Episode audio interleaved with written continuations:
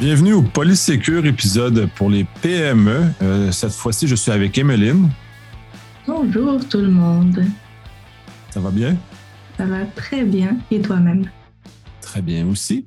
Euh, cette fois-ci, nous allons aborder le, la cybersécurité éco-responsable. C'est un sujet qui est un peu moins euh, populaire au Québec minimalement, mais qui est quand même très en vogue en Europe. il y a plusieurs années, on avait connu le, Green IT, qui est une espèce d'initiative pour la, réduction des, énergétique, en quelque sorte, de tous les éléments d'informatique. Euh, là, on va aborder vraiment le côté euh, cybersécurité qui est associé à ce genre de choses-là parce que euh, la cybersécurité consomme de l'électricité, on consomme de l'énergie quand on fonctionne nos affaires. Donc, il y a plusieurs aspects là-dessus à quand même être conscientisé que les choix qu'on peut faire peuvent être justement éco-responsables et même en se protégeant, mais en réduisant aussi notre, notre trace de pollution qu'on fait quand on consomme ces dix services-là. Je vais te laisser commencer ces sujets-là. Oui, certainement. Ben, merci euh, une nouvelle fois de me permettre de partager le micro avec toi. C'est toujours un, très, très grand plaisir. Puis effectivement, c'est quand on parle de cybersécurité, déjà, on, a tendance à dire que c'est pas un sujet très, très sexy. Puis là, on rajoute une couche de sexiness ou de non-sexiness, l'éco-responsabilité. Comment on fait ça?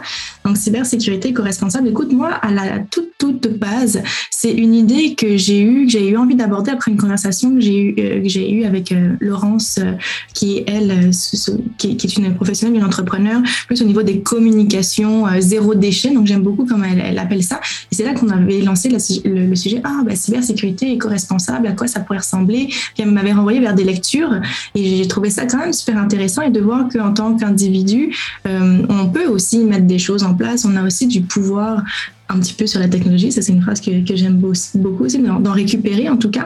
Et juste, juste avant, en off, je te donnais une petite phrase clé que je trouvais intéressante et que j'aurais envie de repartager à tout le monde, qui nous vient du Figaro, le, journal Le Figaro, et qui nous dit que si Internet était un pays, il serait le troisième plus gros consommateur d'électricité au monde, derrière la Chine et les États-Unis. Donc, je trouve ça quand même assez parlant, assez intéressant et tu as marqué un point en disant mais pourquoi est-ce que c'est important? Parce que aussi immatériel qu'Internet puisse paraître, chaque action qu'on fait a un impact sur l'environnement. Et on, produit de l'énergie. Quand on écoute des séries sur Netflix, on produit de l'énergie. Quand on stocke des photos sur le cloud, on produit de l'énergie. Quand on accède à ses comptes bancaires en ligne. Donc tout ça, c'est plein de petites actions, sans oublier aussi le monde de l'Internet des objets. Hein, qu'on a parlé, on a eu l'occasion de jaser aussi, tout ce qui est les ampoules connectées, les voitures autonomes. Cette production d'énergie va entraîner des émissions euh, de, gaz à effet de serre qui contribuent au réchauffement climatique. Puis là, si on a des professionnels qui nous écoutent de ça, ben, dans les commentaires ou autres, n'hésitez pas à prendre contact avec nous puis à nous challenger par rapport à ça parce que je pense que ça peut être le début d'une belle conversation. Et on en avait parlé au tout, tout début Nicolas Loïc, toi et moi, et tu disais que en France, c'était quelque chose, en Europe en tout cas, c'était les, discussions étaient un petit peu plus évoluées que nous au Québec. Hein?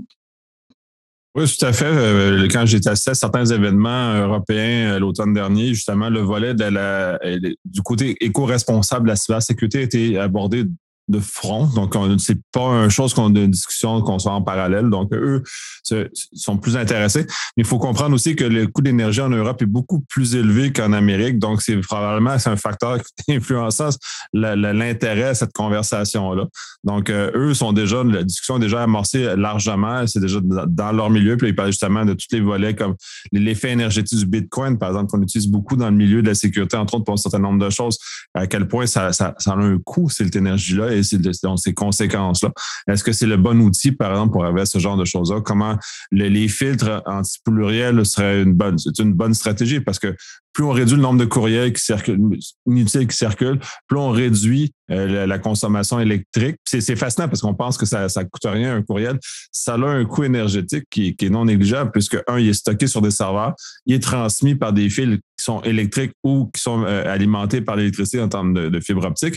Donc, tout ça a un coût. Il n'y a rien de gratuit là-dedans. Il faut, limiter cet espace-là qui, euh, qui est quand même euh, non négligeable maintenant. Puis justement, dans le même genre de, phrase intéressante, comme tu parlais du Figaro, ben, euh, au début du confinement en 2020, euh, le monde a passé à envoyer tous les avions puis les autos qui ne fonctionnent plus, on réduit la pollution. L'effet, c'est que comme on est tombé en visio d'un coup, ben, il y a eu une compensation énergétique qui s'est faite. Fait que là, la pollution qui était faite par les avions et les autos, c'est faite par les, les centrales électriques qui alimentaient les data centers. Tout, on faisait de la vidéo. Parce que la vidéo, c'est quand même assez énergivore comme comme comme euh, comme médium. Donc, ça quand même faut faut être responsable. C'est étonnant à quel point ça peut ça se cache un peu un peu partout autour de nous autres.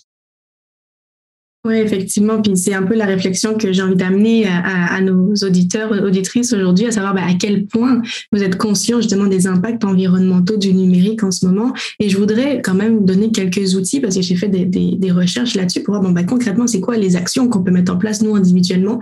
Je voudrais aborder deux axes principalement. D'abord au niveau des outils, donc de pouvoir choisir peut-être de meilleurs outils. Et on va le voir, est-ce que ces outils-là restent aussi dans le cadre de la cybersécurité? Ça, c'est à voir, hein, c'est toujours euh, le défi aussi, mais euh, on va essayer de trouver un deux en un éventuellement. Donc d'abord, choisir les meilleurs outils, et dans un deuxième temps, ben, au niveau de nos pratiques, au niveau de, de ce qu'on fait en ligne, euh, d'adopter une meilleure hygiène une meilleure hygiène numérique. Donc, choisir de meilleurs outils déjà en partant, ça pourrait être tout simplement le fait d'allonger la durée de vie de notre matériel informatique. Il y a des personnes qui vont peut-être changer un peu plus souvent leur appareil, leur téléphone. Entre autres, je sais qu'il y a comme toute une mode avec les iPhones, puis qu'il faut avoir le dernier iPhone. Nos jeunes aussi nous mettent la pression par rapport à ça. Mais utiliser un ordinateur durant quatre ans au lieu de deux ans, ben, ça améliore de 50% son bilan environnemental. C'est quand même déjà un, élément euh, super, euh, super concret de ton côté. Qu'est-ce que tu en penses? Est-ce que tu, est-ce que tu le vis, ça aussi, de ton côté? Ah, c'est sûr que l'exagération de, consommation des outils est un point très, très important. Euh, je, je, vais plus dans la réutilisation ou la, le repassage. On parle des téléphones, par exemple. Ben, les téléphones, je vais les repasser. Euh, ils ne sont pas jetés quand je, quand, je, quand je change. Je suis coupable de, de changer peut-être un peu trop régulièrement, mais il demeure que je que il n'est pas jeté, il n'est pas mis au vidange systématiquement. Donc, de ce côté-là, où je l'envoie au recyclage. En ce fait moi, je serais dans le recyclage très favorable. Tous les objets électriques, euh, j'envoie ça dans, dans les champs spécialisés de recyclage, justement, parce qu'il y, a une empreinte écologique très importante à ces gadgets-là, de les mettre dans les, euh, dans les, dans, dépotoirs. Donc, euh, moi, c'est mon approche pour compenser mon, mon excès de consommation d'objets électroniques. Très, très bon point. Il y a aussi euh, au niveau des moteurs de recherche, et en fait tous des recherches. En ce moment, on utilise pour la plupart euh, peut-être Google, peut-être DuckDuckGo pour euh, les, plus, les plus sensibilisés, mais utiliser un moteur de recherche, un supplément éthique. Pourquoi pas? Est-ce qu'on pourrait profiter de nos recherches en ligne pour participer à des projets sociaux, environnementaux positifs? Après, comme je dis, la contrepartie, généralement, c'est je vais vous expliquer un peu comment ça fonctionne rapidement, mais la contrepartie, bah, c'est la protection de notre vie privée. généralement, c'est, ça fait pas bon ménage, mais on a Ecosia, par exemple, où est-ce que chaque recherche effectuée contribue à la plantation d'arbres. Donc, ça a l'air, chouette comme ça. Puis, comment ça fonctionne? Comment ils font pour rendre ça possible? Ça va être des publicités. Donc, ça, on peut parler aussi des publicités, des publicités ciblées. Donc, voilà. Il y a du plus, il y a du moins, mais les publicités liées aux recherches vont générer des revenus et ils s'en servent pour planter des arbres Ensuite, euh, il y a Lilo aussi, Lilo qui existe, où on peut participer au développement de projets, projets sociaux environnementaux. C'est une, possibilité aussi. En termes de vidéo, on parlait de Zoom justement et à quel point on est beaucoup, beaucoup en vidéoconférence. Est-ce qu'on pourrait utiliser une plateforme de vidéoconférence plus écologique? Euh, En plus, on a au Québec une plateforme québécoise qui est, et là je ne sais pas si je le prononce comme il faut, Cloudle, je pense, qui est un petit, avec un logo vert en tout cas, mais eux ont cette, cette réputation d'être plus éco-responsables. Donc, ça pourrait être au niveau des choix de ces outils-là. Qu'est-ce que tu en penses de ton côté? Est-ce que la balance, oui, éco-responsable, écologie versus vie privée, comment tu, tu perçois ça? Moi, j'aimerais ça un jour qu'il y ait quelque chose qui fasse les deux, mais c'est vrai que pour le moment, c'est moins évident. Qu'en penses-tu? Mais pour la vie privée, c'est généralement moins évident. C'est un problème. D'ailleurs, euh, j'ai un, malaise énorme à quel point on met la, le poids sur les gens de protéger leur vie privée, à quel point, normalement, si des entreprises ou le gouvernement devraient mettre des mesures en place. Donc, déjà, j'ai un énorme malaise. Donc, tu parlais de, justement d'un moteur de recherche qui va refinancer, mais on est encore dans le contexte de publicité ciblée, on est encore dans un contexte de cette nature-là. Donc, euh, c'est un moyen, dans la mesure aussi on utilise Google, utiliser celui-là, c'est un pour un. On n'améliore pas, on ne détériore pas notre vie privée. Au minimum, on, vient améliorer le, financement d'activités de, de, éco-responsables. Mais au-delà de ça, on, demeure qu'on est énormément surveillé sur Internet. Là, on va, on va prendre réaborder le sujet dans d'autres contextes. Mais euh, la surveillance, c'est juste ça, Internet. Fait que euh, si c'est rendu qu'on amène les gens à vendre leurs informations pour poser des gestes éco-responsables, mais c'est peut-être peut-être pas le bon moyen ou c'est peut-être un moyen trop facile qui a des, euh, qui a des répercussions. Peut-être ramener cette réflexion éco-responsable autrement. C'est envoyer des courriels que quand c'est nécessaire, utiliser la visio que quand c'est nécessaire ou utiliser une visio qui, est, qui se dit plus éco-responsable. Par contre, ça, je sais pas comment ils font pour être plus éco-responsable, mais je trouve ça très intéressant comme idée de, de promouvoir ça de, cet angle-là. Si c'est parce qu'ils utilisent de l'hydroélectricité au lieu d'utiliser du charbon pour, euh, comme fournisseur d'électricité, ben effectivement, mais ça, c'est le fait d'être au Québec en général. Fait que moi, ma consommation électrique est moins, techniquement moins polluante que celle d'un Chinois qui est alimenté par le charbon par exemple, un Américain qui son, son électricité vient du charbon. Donc oui, mais non, parce que c'est pas une raison pourquoi que je devrais gaspiller pour autant l'électricité parce qu'elle est moins polluante. En fait, c'est, c'est posé de plein de petits gestes. Puis ces gestes-là, tu en parlais un peu, peuvent devenir des, des moteurs pour faciliter protéger notre vie privée, on n'avait pas le, navigateur, mais en réduisant le, la consommation, ce genre de choses, on réduit aussi notre surface d'attaque, on réduit notre surface où les gens peuvent venir euh, abuser de notre confiance, qui en cybersécurité, c'est essentiellement qu'on essaie de se défendre. Protéger notre vie privée aussi, parce que là, comme on expose moins de choses, on fait moins d'actions, donc on donc on laisse fuiter moins d'informations. Il y a quand même des bénéfices, euh, au-delà du fait qu'il faut être éco-responsable en cybersécurité, mais d'être éco-responsable amène des, des conséquences positives en cybersécurité. Très bon point. Puis tu m'ouvres justement la, la porte euh, aux meilleures pratiques, à une meilleure hygiène numérique. Donc, dans, plus dans le day-to-day, quelles sont les actions qu'on peut prendre pour, pour éviter, mais en tout cas pour minimiser, pour diminuer cet impact-là? Et on pourrait faire moins de recherche aussi. Comme tu faire moins, faire moins, mais aussi faire mieux parce qu'on peut faire moins de recherche et avoir les choses en favori avoir nos liens dans lesquels on va le plus souvent en favori. Comme ça, on n'a pas besoin d'à chaque fois taper dans la barre de recherche Facebook puis faire la même démarche à chaque fois. Un clic droit sur le lien, puis hop, on y est directement. Donc, il n'y a pas besoin de retenir les adresses par cœur non plus. Et on peut ajouter les sites qu'on consulte régulièrement dans notre barre de, de favoris. Donc, c'est bête vu comme ça, mais ça a un impact, ça, pour vrai, de faire moins de recherches surtout des recherches où est-ce qu'on tape dix fois par jour Facebook dans Google. Donc, c'est une chose. Le fait de bloquer la lecture automatique des vidéos, on peut le bloquer sur les applications. Tu que ce soit sur LinkedIn ou sur YouTube, euh, quand on scrolle, ben, ça joue automatiquement la vidéo. Ça, on peut le désactiver. On peut désactiver la lecture automatique des vidéos. Est-ce que c'est quelque chose que tu as remarqué? Est-ce que tu trouves que c'est un irritant ou comment tu, tu vis ça? Ben moi, j'aime pas que ça, les choses démarrent tout seul. Surtout là, ben là, avec le temps, ils se sont euh, raffinés, mais au début, les vidéos partaient avec le son dans le fond, puis euh, tu écoutes une page comme ça, puis tu descends, tout à coup, ça part comme ça dans un lieu public, puis euh, je trouvais ça très agressant comme, comme stratégie. Mais les marketeurs sont très tendance à être très agressants pour attirer notre attention. C'est leur objectif. Mais non, fait que toutes ces, notions-là, moi, je le faisais parce que ça me dérangeait, le démarrage du vidéo, et c'est pas dans un objectif d'être éco-responsable.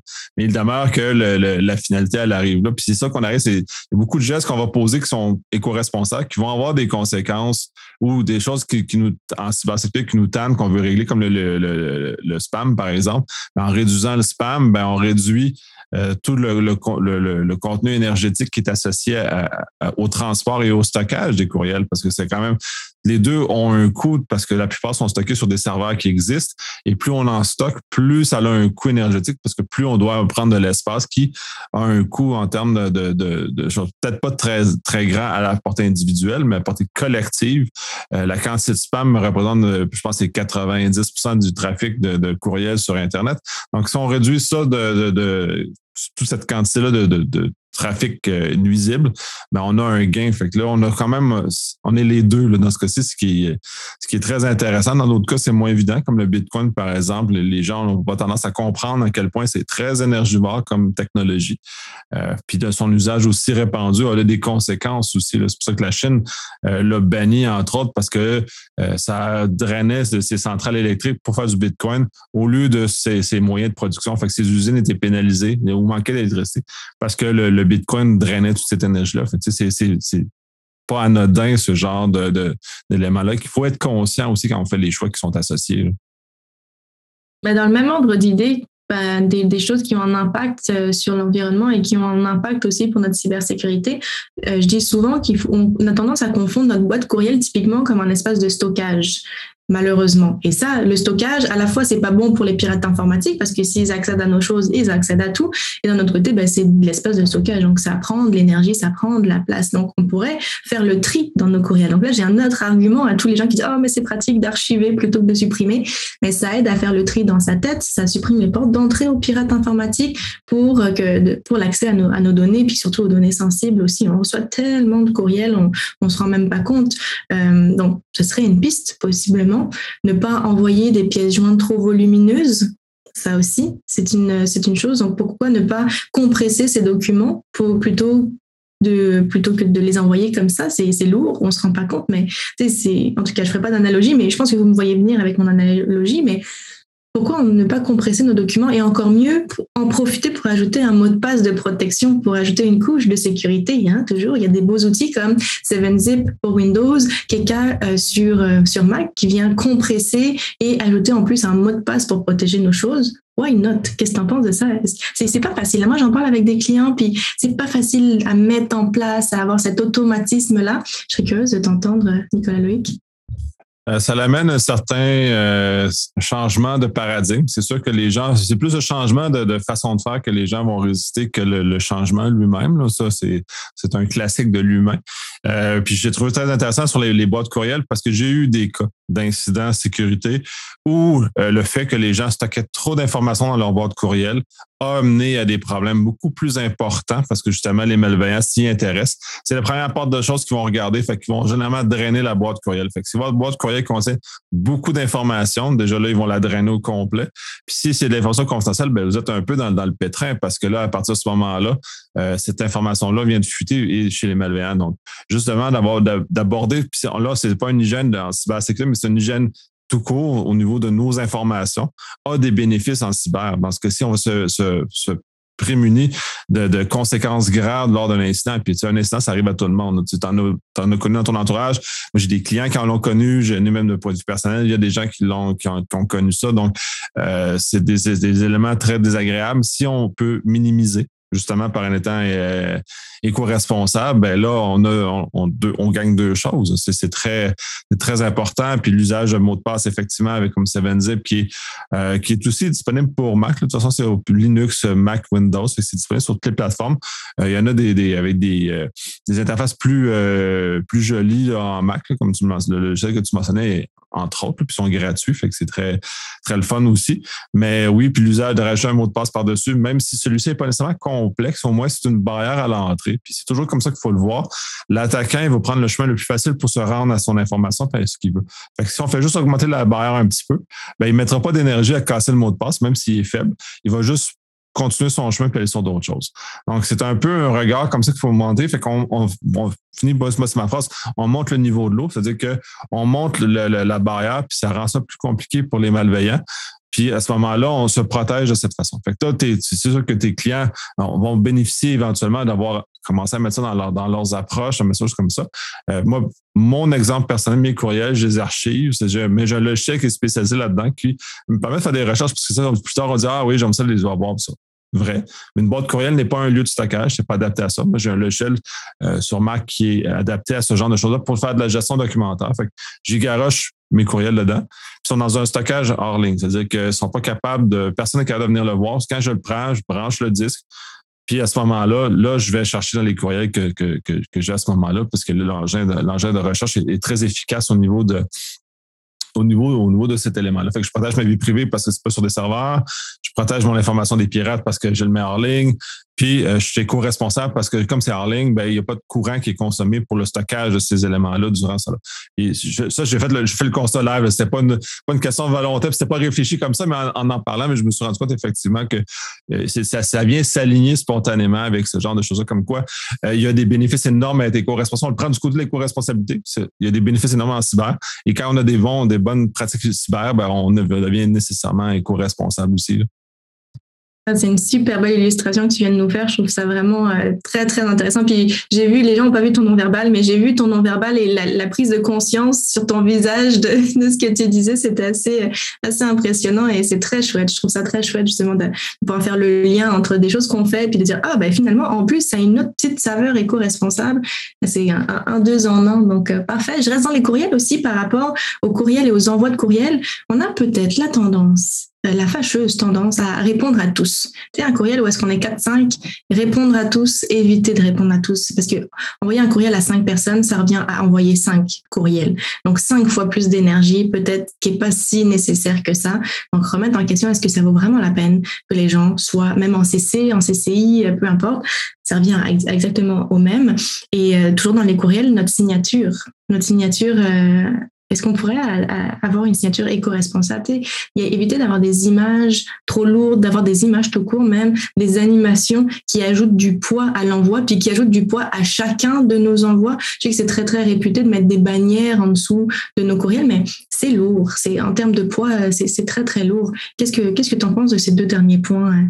ben, J'en ai deux autres en dernier, mais de ces points-là en tout cas. Moi, j'aime pas beaucoup les signatures euh, avec des, des, images dessus pour plusieurs raisons, parce que ça, les courriels sont mal adaptés, mais ça, c'est un goût des gens de vouloir se démarquer. On est toujours dans, dans le côté de, de, vouloir se démarquer. Puis ça, le, se démarquer, c'est très peu éco-responsable. C'est justement c'est de dépenser beaucoup d'énergie pour prouver ou montrer, montrer notre existence. Fait que moi, j'aime pas l'usage d'image dans, une signature. D'ailleurs, mes signatures sont généralement très succinctes, fait que c'est très. Euh, je suis suis pas de cette nature-là. Euh, L'autre, c'est les, les, euh, les répondre à tous, c'est très comique en soi parce que en entreprise, c'est arrivé à tout le monde de voir quelqu'un qui répond à tous quand on devrait pas. Genre, il y a, 60 personnes qui font une réponse à répondre à tous, que c'est complètement, complètement fou. Fait que, s'il vous plaît, faites un, ça, c'est ça, c'est encore plus grave. tu parlais à 5, mais tu sais, quand on fait répondre à tous à 60, ben là, c'est comment le voyez 60 courriels. Puis ça, en entreprise, on envoie régulièrement des erreurs comme ça. Si ça, ça, c'est, ça, c'est d'un autre côté, c'est agressant. Moi, j'ai ça, ce genre de choses-là, parce que ça vient comme défaire, puis ça nuit à la communication, ça favorise pas. Mais toujours devenir d'être très euh, pensé à faire. Quand, on fait une communication, il faut qu'elle soit utile. Mais quand on fait cette réflexion, ben on fait un arrêt de faire justement, comme tu mentionnes, des, des choses comme ça. On revient toujours, c'est réfléchissez à ce que vous faites. Faites pas des choses par automatisme. Prenez conscience que, puis adoptez des, des bons comportements qui auront des conséquences éco-responsables et en cybersécurité aussi dans ce cas-ci.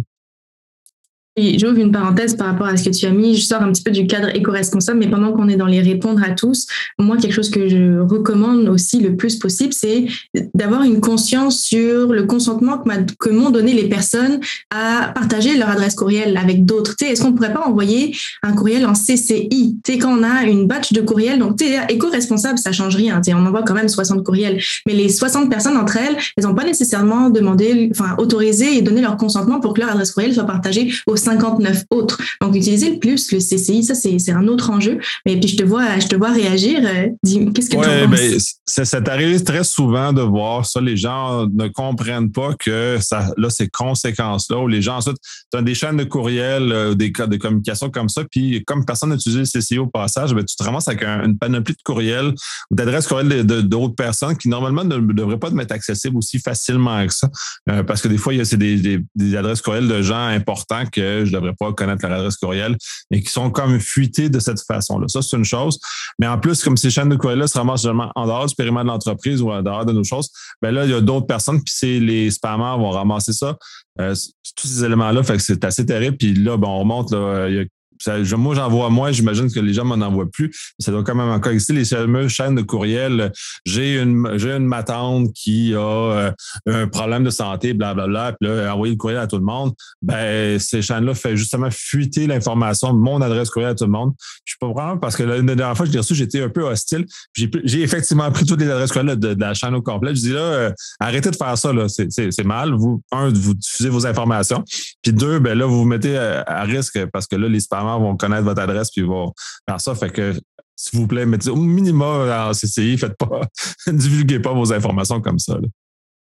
Ouais, très, très, très bon point. Puis pour revenir dans notre éco-responsabilité, mes deux derniers points que je voulais euh, mentionner, et c'est au niveau des, des, notifications mobiles et de nos applications mobiles aussi. Donc, est-ce qu'on pourrait désactiver nos notifications mobiles? En plus, c'est bon pour notre santé mentale de ne pas avoir des pop-up à longueur de journée. Euh, on pourrait utiliser le Wi-Fi aussi ou le filaire lorsqu'on est à la maison éviter d'être tout le temps sur la 4G même à la maison parce que ça consomme une vingtaine de fois, j'ai pas le chiffre exact, mais ça consomme à peu près une vingtaine de fois moins d'énergie que le 4G, d'être branché sur le Wi-Fi euh, et ça ne change pas grand-chose dans notre expérience. À part si bon notre routeur et c'est peut-être le temps de le changer ou de changer celui du fournisseur qu'on nous a donné. Euh, ça va ça va être un autre point préféré euh, le téléchargement au streaming vidéo lorsque c'est lorsque c'est possible. Le streaming ça consomme beaucoup beaucoup. et mon dernier point, est-ce que tu connais tiens Marie Kondo? Marie Kondo, est-ce que ça te dit quelque chose ce nom-là? Oui, un peu euh, de, son, euh, son émission de, de minimalisme. Exact. Ben, on pourrait faire une Marie Kondo de nous aussi, puis faire le tri des applications qu'on a sur notre téléphone et qu'on n'utilise plus, des données qui sont inutilisées. En plus de libérer de l'espace et de dépenser moins d'énergie, on évite des vulnérabilités ou des accès non autorisés aussi dans le futur, avec des choses qui, qui sont désuètes, qui sont plus mises à jour, puis que nous, on garde. Donc, euh, c'était mes, mes deux derniers points, plus mobile, notification. Qu'est-ce que tu en penses? Ah, tout à fait. Notification, moi, depuis que c'est rendu disponible en iOS 15, je crois, le, bundle des notifications. Maintenant, j'ai quatre moments dans ma journée de, notifications. Fait que tout ce que je recevais en, flux continu et dans le fond qui troublait ma concentration, euh, je l'ai à quatre moments spécifiques. J'en ai une le matin, le midi, le soir, puis avant de me coucher-ish, plus, plus vers 10 euh, heures le soir. Donc, euh, c'est ces quatre moments où j'ai concentré toutes mes notifications. Fait que je suis pas, mon, mon, mon, téléphone ne s'allume pas à toutes les minutes pour ça. Déjà, là, je consomme beaucoup moins d'électricité sur le téléphone. Donc, ma pile euh, dure beaucoup plus longtemps. Là, tu mentionnais l'utilisation du, du modèle cellulaire versus le, Wi-Fi. Effectivement, la, consommation, elle est dramatique quand on tombe en, cellulaire par rapport au Wi-Fi. Fait que oui, de toute façon, depuis depuis que je suis en confinement, ouais, l'usage du réseau cellulaire est, rendu euh, faible à inexistant. ce côté-là, mes gros forfaits de données que j'avais en, mode cellulaire sont euh, à peine utilisés maintenant depuis les deux dernières années. Il euh, faudrait peut-être justement que je ravise mes, forfaits en conséquence, vu que ma vie a changé. Puis je pense pas que ça va, changer énormément dans les prochaines années pour autant. fait que d'être un peu plus sédentaire de point, au niveau au niveau travail. Fait que oui, oui toute façon, euh, on s'en revient toujours au fait, plus on réduit les informations qu'on a, plus on réduit les applications, plus on réduit notre, donc on réduit notre surface d'attaque, on réduit la probabilité qu'on ait des problèmes, on réduit toujours comme ça. Donc, des bénéfices très importants être éco-responsables dans ce cas-ci, ou vice-versa, si on a des habitudes d'hygiène euh, en cyber très élevées, ben on est naturellement éco-responsable par le fait même. J'aime cette, notion-là de, de, un mène à, l'autre parce que ça facilite l'adoption par les gens, parce que c'est plus facile de dire, soit, moi je suis préoccupé à la sécurité, j'aurai des effets éco-responsables. Mais des gens qui sont éco-responsables, qui sont préoccupés par ce volet-là, vont avoir des, euh, conséquences en cybersécurité, vont amener euh, ce genre de choses-là. Fait que les bénéfices sont, quand même euh, non négligeables dans les deux côtés de ce point-là. J'aurais envie de, conclure puis de poser une dernière question à nos auditeurs, à savoir maintenant ben, laquelle, lesquelles de ces nouvelles pratiques allez, allez-vous envie d'essayer? Et on parle d'essayer, peut-être pas d'adopter tout de suite, mais au moins d'essayer. Je serais curieuse de que vous preniez contact avec nous ou sous les commentaires, peu importe, mais très très curieuse de voir comment vous réagissez à cet épisode-là qui est quelque chose de probablement nouveau. Oui, puis qui demande peut-être une réflexion sur nos habitudes aussi, qui est peut-être un peu plus désinvolte et moins euh, sérieuse que la cybersécurité. Fait que c'est de voir comment on peut amener cette conversation-là euh, à, l'extérieur de, de, de, juste de, nous deux dans ce cas-ci, de faire que les gens puissent prendre conscience des impacts et prendre des mesures aussi, leur donner des, qu'on leur donne des moyens pour, pour y arriver. C'est très intéressant. Je trouve ça un sujet un peu, un peu en dehors de la cyber standard qu'on fait d'habitude, mais qui est quand même très important dans le contexte dans lequel on est. Donc, très, très intéressant. Oh oui, puis on a su le ramener un peu à notre sauce cyber pareil, donc euh, je pense que ça, ça, répondra à, tout le monde quand même. Absolument. Fait que sur ça, on va conclure. Euh, je te souhaite une excellente semaine, une excellente journée. Merci également. À la prochaine.